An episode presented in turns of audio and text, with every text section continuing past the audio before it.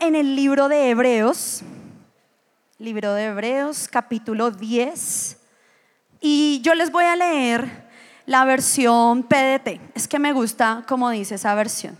Así que capítulo 10, verso 39, último, último versículo de ese capítulo dice, pero nosotros no somos de los cobardes que se vuelven atrás y se pierden, sino de los que se salvan por su fe.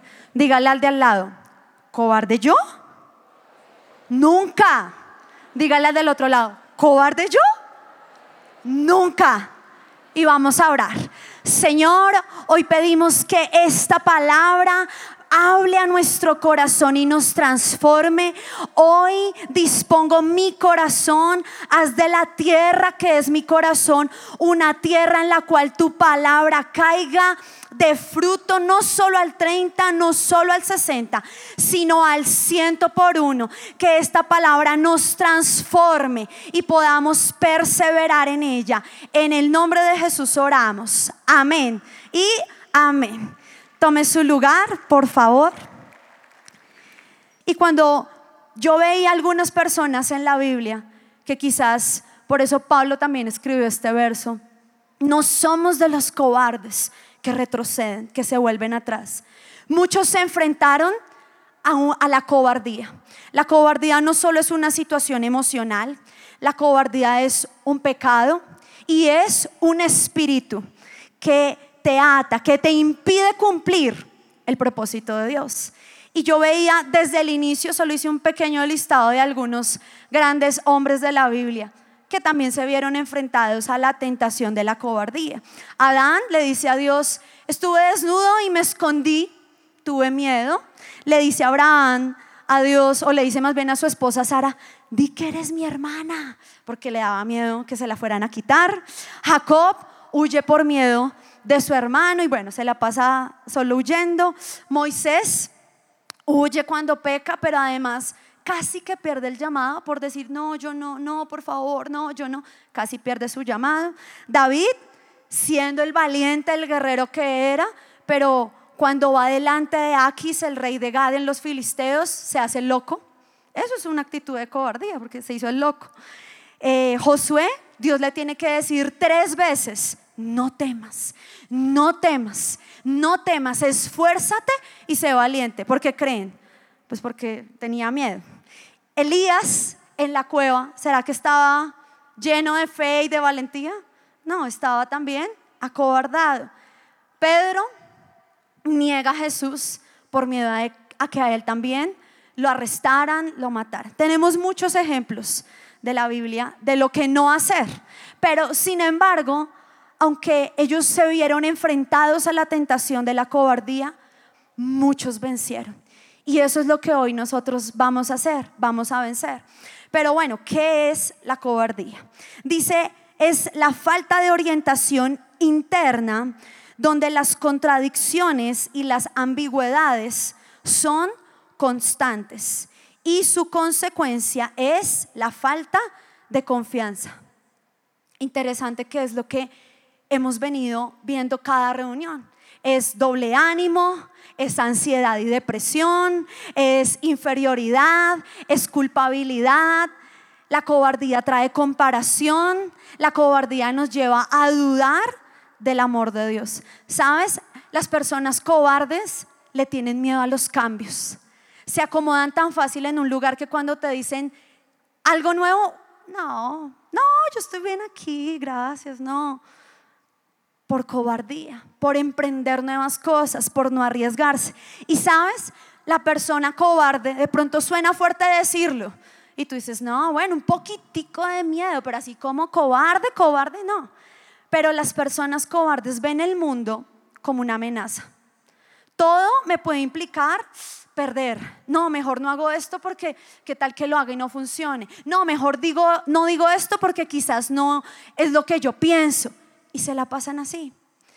Y mientras yo empiezo a leer el libro de Hebreos o el capítulo 10, el Señor, la verdad, me dio esta palabra porque el día viernes una ex consierva me contó algo muy impresionante de unos ex consiervos que perdieron primero su primer bebé eh, a causa de un cáncer falleció, pero tuvieron el bebé o la bebé de la restauración y el jueves nació, pero partió con el Señor. Y yo decía, wow, uno no vive nada. Uno llora que porque se sacó 3.6 en la materia, que porque en la casa no hay carne hoy, que porque, bueno, una serie de cosas y todo el tiempo estamos huyendo y siendo cobardes, que vaya a predicar a la reunión de jóvenes, o sea, casi nada. Estamos huyendo de nuestro llamado, del propósito que Dios tiene con nosotros. Y yo veía, ellos son tan valientes. Y cuando el Señor cuando me contaron esto, el Señor me hablaba y me decía, Hebreos 10:39. Y yo sé perfectamente qué dice, porque es una palabra que hace mucho tiempo Dios me dio.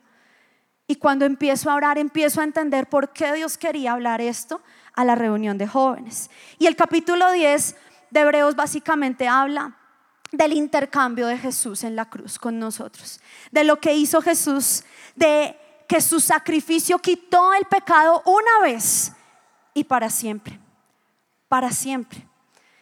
Y cuando empiezo a estudiar y a leer, quiero que veamos el verso 22.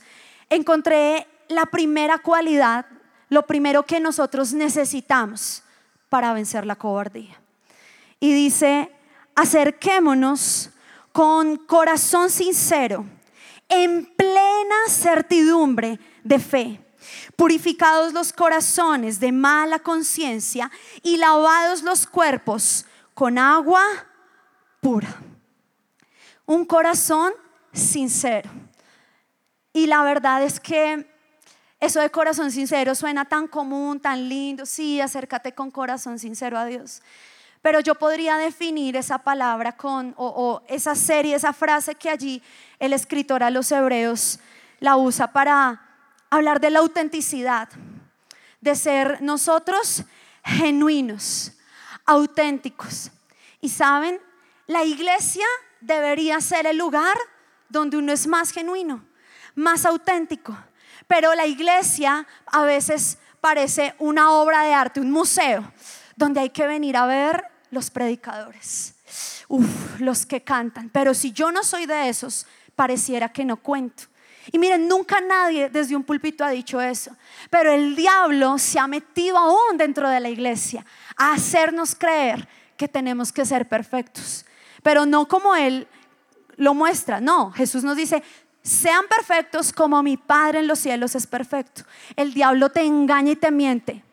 Finge, finge que estás bien, estás en la mala, pero levanta las manos como todos. Sí, el miércoles vuelves y pecas, pero tienes que fingir que está bien. Y miren, la iglesia no es una obra de arte, no es un museo. La iglesia es un hospital donde todos estamos aquí para ser curados, restaurados, en procesos. Y como dirían por ahí, los médicos también se enferman. O sea, los pastores también se enferman. Los líderes también pasamos por pruebas, luchas, tentaciones, dificultades. También nos enfrentamos a la cobardía.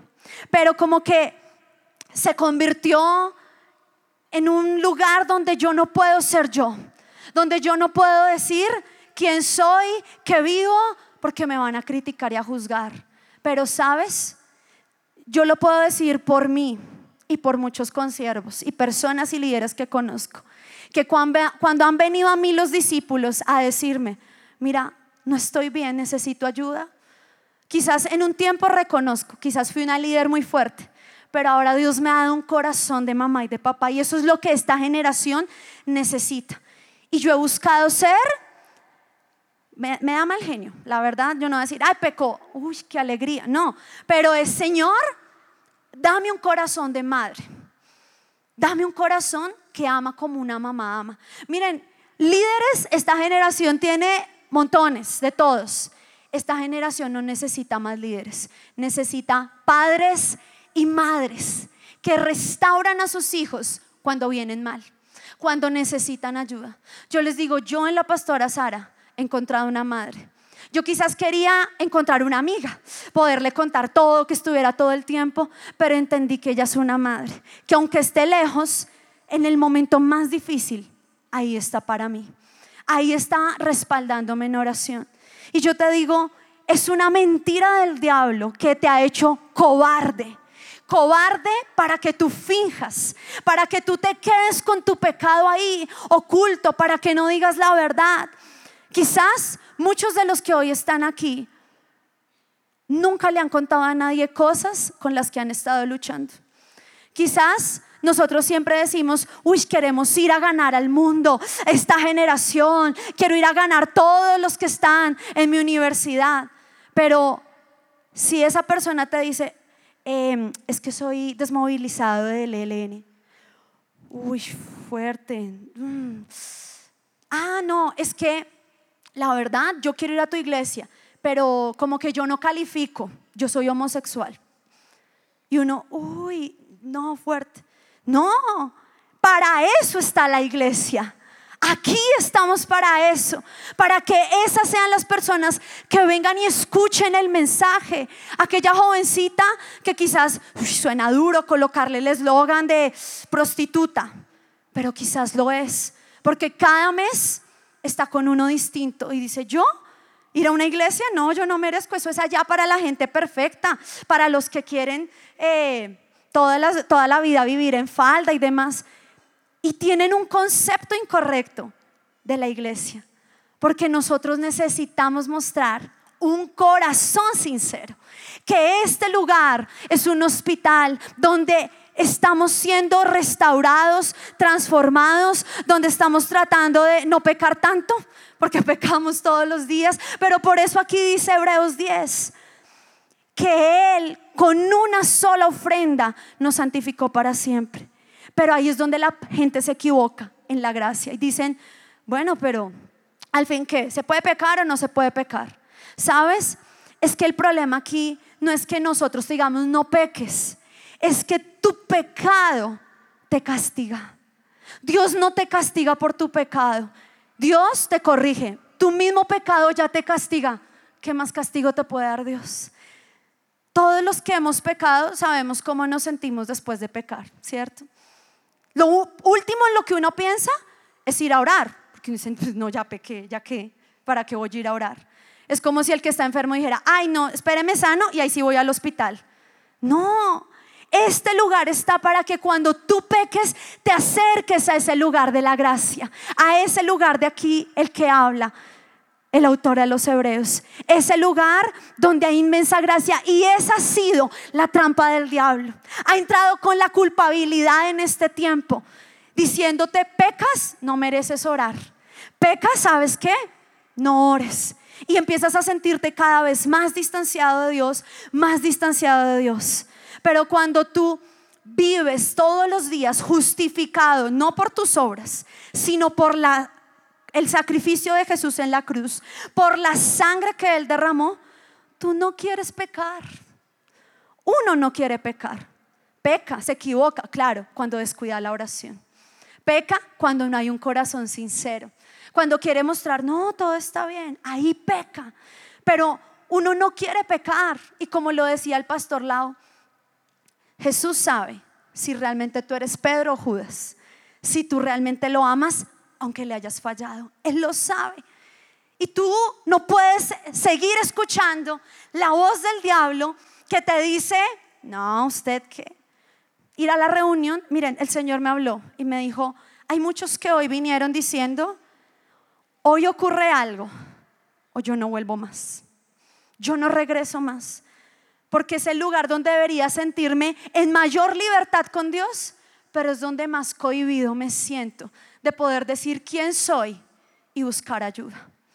Y por eso luego el autor a los hebreos sigue diciendo en el siguiente verso, verso 23, mantengamos firme, sin fluctuar, la profesión de nuestra esperanza, porque fiel es el que lo prometió.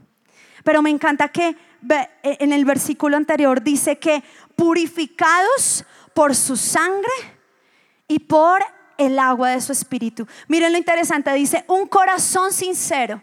¿Qué fue lo que Jesús derramó de su corazón? Agua y sangre. Es lo único que puede purificar el corazón para luego mantenernos firmes, firmes. Miren, el valiente no es aquel que está ahí cuando todo está bien. Dice aquí que el que lo, que, el que lo prometió es fiel. Dios es fiel cuando tú estás en el mundo. Dios es fiel cuando tú estás pecando y te atrae con lazos de amor. ¿Y por qué entonces a nosotros nos cuesta ser fiel cuando no me gusta lo que mi líder me dice? Dios ha sido fiel contigo siempre. Cuando has pecado y cuando estás aquí bien levantando tus manos. Siempre el que lo prometió que cumpliría su propósito en ti es fiel y lo cumplirá. Dile al que está a tu lado, Él es fiel. Él lo prometió. Él lo cumplirá. Miren, un cobarde no puede tener esa característica. O alguien fiel no es cobarde, es sencillo, va ligado lo uno a lo otro, porque somos fieles, llueva o escampe. Llego a las 4 a mi reunión, 3 y 45, porque soy fiel, porque estoy aquí para servir al Señor, no porque mi líder dice, ay, no, no han llegado, o porque hoy mi líder no dijo nada, entonces bueno, hoy no lleguemos temprano, porque no tenemos hoy que reunirnos. No, soy fiel aunque las circunstancias varíen, yo, dice aquí, me mantengo firme. Pero dice firme en qué? En nuestra esperanza, en la profesión de nuestra esperanza. ¿Cuál es la profesión de nuestra esperanza? ¿Cuál creen ustedes que es la profesión de mi esperanza? Bueno, yo tengo una profesión, pero la de mi esperanza, la vida eterna. La vida eterna, yo me estoy preparando para ese camino de estar en la vida eterna. Pero la vida eterna no, no, no ocurre, no sucede ese momento, no paso esa vida eterna cuando muero. La vida eterna es aquí y ahora. Cuando recibes a Jesús en tu corazón, cuando decides que Él sea el Salvador de tu vida, lo sea todo, ahí esa es la profesión de tu esperanza. Puestos los ojos en Jesús, autor y consumador de nuestra fe. Somos, es que no sé cómo ponerle esa profesión, suena raro fe, feeros, o sea, llenos de fe, confiadores. Si ve que todo eso suena raro, no hay una profesión para poderla describir, pero somos hombres y mujeres de fe. Esa es nuestra profesión. Esa es la razón por la que estamos aquí. Y sabes, joven, el enemigo te culpa y te hace creer que lo peor que te puede pasar en la vida es caer en inmoralidad, en los vicios. Eso es muy grave y te castiga y fuerte. Es muy triste. Pero lo peor que te puede pasar es perder la fe. Es haber estado un día aquí, haber creído, haber ido a un encuentro, haber recibido a Jesús y luego decir, no valió la pena. Fue tiempo perdido. O decir, yo ya no creo. He perdido tanto, he pecado tantas veces que yo ya no creo que Dios pueda hacer algo conmigo. Ya yo soy caso perdido. Ahí es donde el enemigo empieza a trabajar en ti, haciéndote creer que ya no hay esperanza. Y es una mentira porque dice, manténganse firmes, sin fluctuar en la profesión de nuestra fe, porque fiel es el que lo prometió. ¿Qué prometió? Que por la sangre de su Hijo tú eres justificado, tú eres perdonado, tú eres limpio. Esa sangre que brotó de su corazón te lava, te da el fruto de su espíritu, te quita toda culpabilidad, condenación que no te han permitido avanzar, que te tienen ahí como un cobarde. Pero saben también que veía, y me encanta en la versión PDT, por eso les digo que, que esa versión me gusta, que dice el siguiente verso, algunos están faltando a las reuniones. ¿Será que eso es rema aquí? Y eso no está bien reunámonos para animarnos unos a otros y con mayor razón ahora que vemos que el día se acerca. Yo no sé si eso a usted le asusta o le emociona. A mí me emociona pensar. Pensar que el día se acerca. Pensar que llegó la hora del último gran avivamiento. Que llegó la hora que los jóvenes y esta generación seamos protagonistas. Pero ¿Estamos listos? ¿Estamos preparados? Por eso dice ahí, manténganse firmes, porque algunos no están siendo fieles como aquel que es fiel. Están faltando a sus reuniones, a sus células. Pero es que tengo muchos trabajos, pero es que no me dieron permiso. Pero miren, cada vez que un discípulo me saca una excusa de esas, porque es una excusa, yo le he demostrado que trabajo, tengo ministerio, familia, también soy un ser humano como todos. Estoy en la universidad, estudio de día, en las mañanas estudio, en la tarde vengo aquí a trabajar y se puede. Y se puede. Realmente se puede. Pero cuando la pasión de tu corazón se empieza a apagar por esa culpabilidad, por sentir que estás en algún lugar donde tienes que ser perfecto y cuando ya no estás siendo tan perfecto dices, y mejor no voy hoy, es que de pronto mi líder se da cuenta. Y la verdad, cuando un discípulo no viene al, discipulado, yo empiezo a pensar, hmm, ¿será que sí es cierto? Y no que me la pase dudando de, ¿será que sí o sí no? Pero uno sabe, uno sabe en qué momento lo, escribió aquí el, el autor a los hebreos. Están faltando a las reuniones y eso no está bien. Y la otra versión dice, se están dejando de congregar. Y la palabra también dice, el leño apartado del fuego se apaga. Por eso muchos se han apagado. Porque además de eso, si no vienen a la reunión, pues entre semana no tienen vida espiritual. Y se están apagando. Pero yo les digo, nosotros necesitamos volver a encender el fuego de este lugar. Yo no sé si usted se ha dado cuenta y usted llega y se sienta y se ubica, canta, vuelve, da, da la ofrenda, el predicador llama, llora, pasan los nuevos y se acostumbró. Se le volvió una rutina, se le volvió religión. Necesitamos volver al original. Miren, cuando yo llegué a la iglesia hace 14 años, voy a ser bien sincera, estaban, me trajeron, mi papá me trajo una reunión de intercesión y no era como ahora, ¿sí? Sino eran, en el nombre. Y yo así, ay, esta gente loca. No, yo allá no vuelvo. A los ocho días ahí estaba. No supe por qué. En el momento no supe por qué, pero ahora entiendo que aunque yo dije, están tan locos, había una pasión tan impresionante que eso me hizo permanecer. Estuve seis meses viniendo a las reuniones de adultos hasta que un día alguien me dijo, ¿y por qué no vas a jóvenes? Y yo, ¿y qué es eso? No, es una reunión igual para jóvenes. Yo, ah, bueno. Me impactó tanto que no se me olvida el día que vine, 8 de marzo del 2014, predicaron de Proverbios 17, 17. En todo tiempo ama al amigo, es como un hermano en tiempo de angustia. Me impactó tanto que nunca, nunca se me olvida. Y a las dos semanas me fui a encuentro. Y fui como, ¿por qué no había ido a encuentro antes? Porque cambió mi vida para siempre.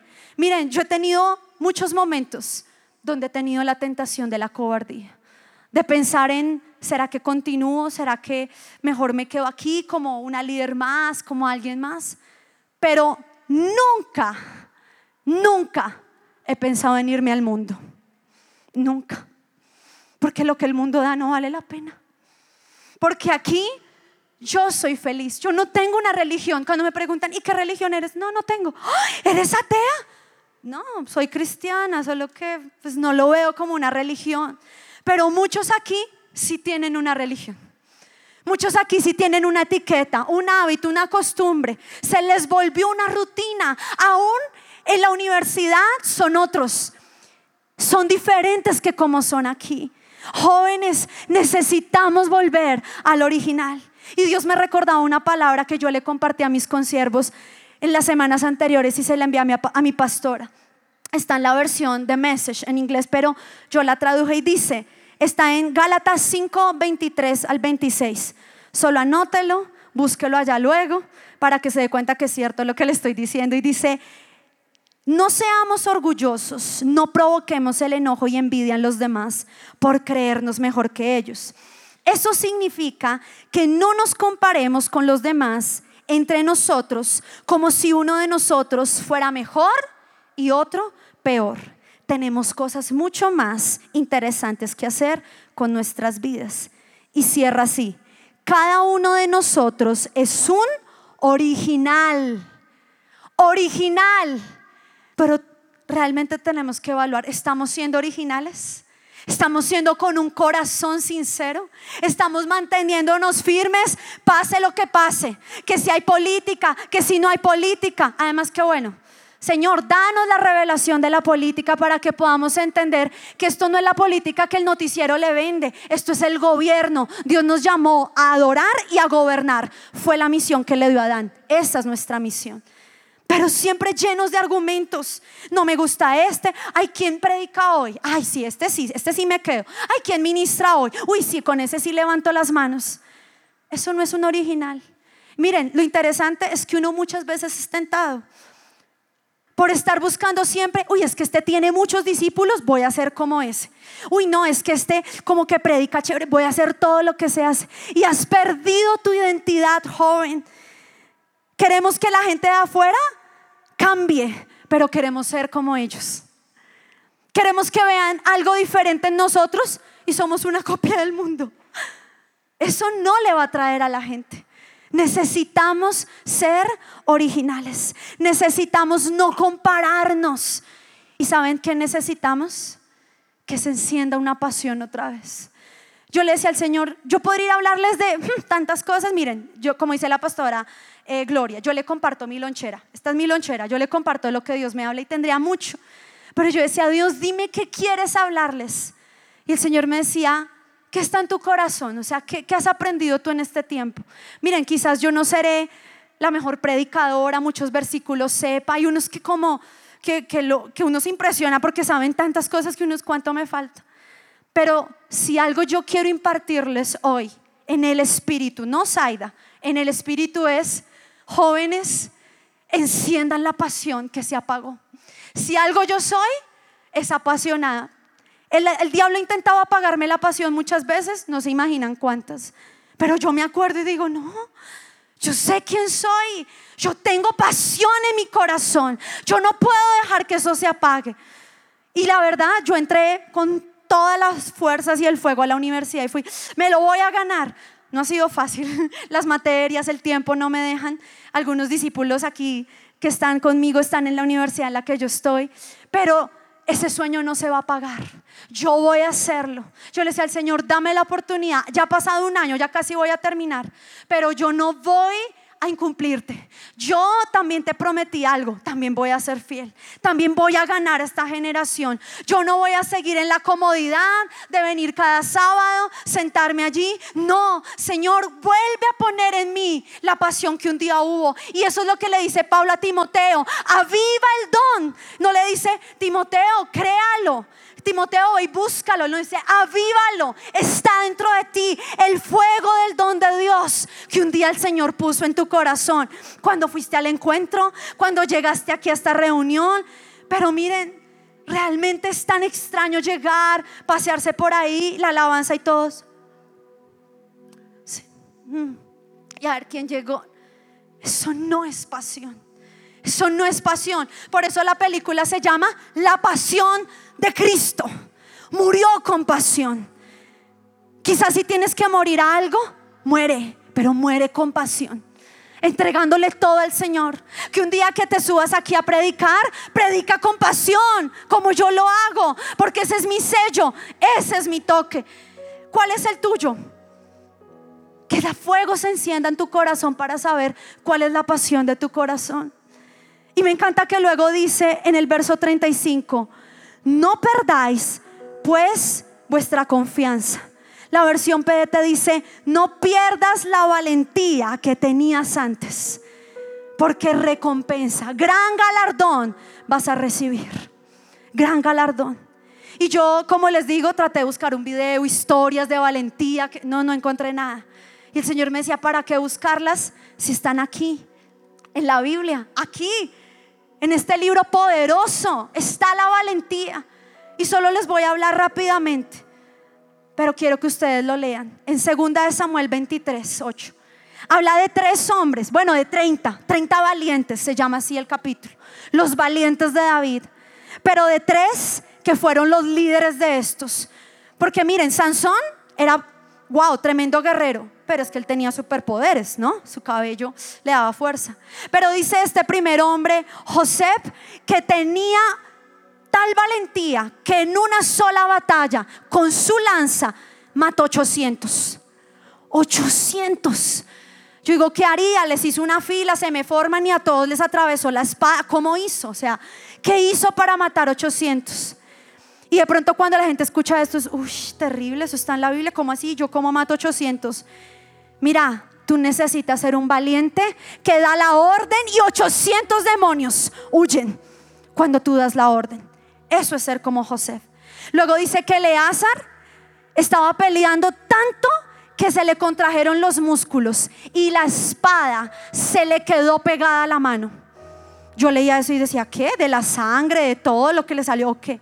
Y encontraba en una versión que dice que la mano se le encalambró con la espada en la mano. Mira que tu mano se te encalambre. No es que no puedo soltar la Biblia. La uso tanto para todo lado. Voy con la Biblia, aquí, allá, que ya no la puedo soltar. Se me encalambró la mano. Se me pegó la espada a la mano. Se me pegó. Porque esta es mi arma. Esta es mi fortaleza. Esta es la forma en la que yo soy valiente. Yo soy valiente cuando voy a leer la, Biblia cuando no quiero. Eso es ser valiente. Eso es ser valiente. Es una valentía distinta. Pero allí estos hombres conquistaron. El siguiente es Sama. Dice que este hombre defendió su campo de lentejas. De pronto uno siempre habla de esa historia y dice, ay, era poquito su campo de lentejas. Pero no dice que la siembra, dice que habían muchas lentejas, o sea, la cosecha. Y esta generación ha cosechado tanto tanto de la antigua generación de pastores, de jóvenes, de los líderes de nuestros pastores César y Claudia. Y no lo hemos defendido. No lo hemos defendido el llamado que Dios nos ha dado. Aún nos dio una heredad de gobierno y no la hemos defendido.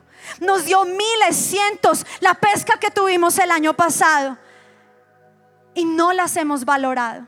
Ah, son lentejas, literal, sí, bien lentejos son. Pero él no miró eso, él cuidó sus lentejas. Y él peleó por lo que parecía poco para muchos, pero para él era su cosecha. Tú estás siendo valiente, joven. Dice ahí, no pierdas la valentía que tenías antes. Y el mayor caso de valentía, Jesús.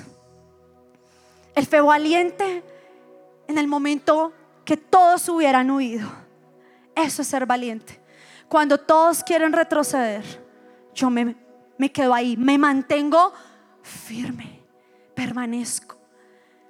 Miren, estos días hay cosas que han pasado en las que yo he dicho, ¿será que cedo, suelto? Y el Señor me llevó a mi devocional de hace dos años y me recordaba la palabra del hermano Jun. Y decía, tú eres una guerrera que avanza. Cuando muchos retroceden, avanza. Y uno, amén. Y luego dice, cuando tendrás que liderar, porque si estás liderando a unos jóvenes, y tendrás que liderarlos aún cuando quieran retroceder. Eso es difícil. Liderar a alguien que quiere, pues fácil, ¿no? Liderar a alguien que no quiere. Siempre uno escucha, no, pues si no quiere, pues yo no puedo quebrantar la voluntad. Y es verdad, no puedo. Pero dije, no voy a ceder lo predicaba la pastora Erika en la convención de mujeres. Quizás están muertos, pero los voy a defender. Voy a defender mi campo de lentejas. Cuando muchos se van atrás, yo voy a ser la guerrera que avanza. Porque Jesús fue así. Cuando lo dejaron sus discípulos, cuando las multitudes que la seguían ya no estaban, ahí Él estuvo firme. Firme, cumplió el propósito. Y ustedes lo ven en Hebreos 17. Dice, entonces dije, he aquí vengo, oh Dios, para hacer tu voluntad, como en el rollo del libro está escrito de mí. Dice, he aquí, nuevamente en el verso 9, he aquí que vengo Dios para hacer tu voluntad. Recuerden que tuvo que ir tres veces, porque también fue tentado con el espíritu de cobardía, de temor de decir, no, no, mejor lo dejo todo. Pero me encanta que dice que Él entró una vez y para siempre, para siempre. Y a mí me gustaría que para terminar me acompañaran a leer es este mismo Hebreos 10 del que les he hablado, pero en la versión de Message. Alguien me ayuda a traducirla para ustedes. Dice, recuerdas los días de tus inicios, después de haber visto la luz por primera vez. Esos fueron tiempos difíciles. Pateado por todo el mundo, blanco de toda clase de abusos. Algunos días fuiste tú, otras veces tus amigos. Pero si tus amigos iban a prisión, te quedabas con ellos. Si un enemigo te quebraba y se apoderaba de tus bienes, lo dejabas ir con una sonrisa, sabiendo que ellos no podrían apoderarse de tu verdadero tesoro. Nada de lo que ellos hacían te molestaba. Nada te hacía retroceder. Así que no eches a la basura ahora todo. Tú estabas seguro de ti mismo en ese entonces. Pero una cosa, una cosa es segura. Tienes que soportar, permanecer en el plan de Dios para que veas el cumplimiento de la promesa. Esta vez no tardará mucho, ya está en camino, se hará real en cualquier minuto y cualquiera que tenga su lealtad y confianza en mí prospera. Pero si desiste y huye, no estaré muy feliz. Pero nosotros no somos de los cobardes que abandonamos y perdemos. Oh no, nosotros permaneceremos y sobreviviremos confiando durante todo el camino. Esa palabra me impresionó mucho. Porque al inicio cuando tú llegaste aquí, ¿qué importaba si tenías ministerio o no? ¿Qué importaba si llegaba alguien o no? Tú llegabas porque amabas al Señor con todo tu corazón, porque estabas dispuesto a darlo todo por Él. Y por eso le puse el título a esta charla. Yo, cobarde, Nunca. ¿Por qué? Porque el primero en decir nunca fue Dios. Dice Hebreos 10, 16. Este es el pacto que haré con ellos. Esto les dice hoy el Señor. Después de aquellos días, dice el Señor, pondré mis leyes en sus corazones y en sus mentes las escribiré. Y añade, y nunca más me acordaré de sus pecados y transgresiones. Nunca, nunca, aunque hayas sido cobarde, aunque hayas pecado, aunque aún te hayas ido al mundo y estés hoy aquí, Dios te dice, nunca, nunca más. Dice, perdón, y el verso 23 en la PDT dice, no dejemos de hablarles a los demás de nuestra fe. Nunca. No dejemos nunca de hablarles a los demás de nuestra fe. Nunca. Y la verdad es que yo hoy quiero hacer algo diferente. Porque siempre llamamos al que está en la cueva, al que está en depresión, al que está en pecado. Pero hoy el Señor me habló algo. Porque aquí todos debemos renunciar a la cobardía.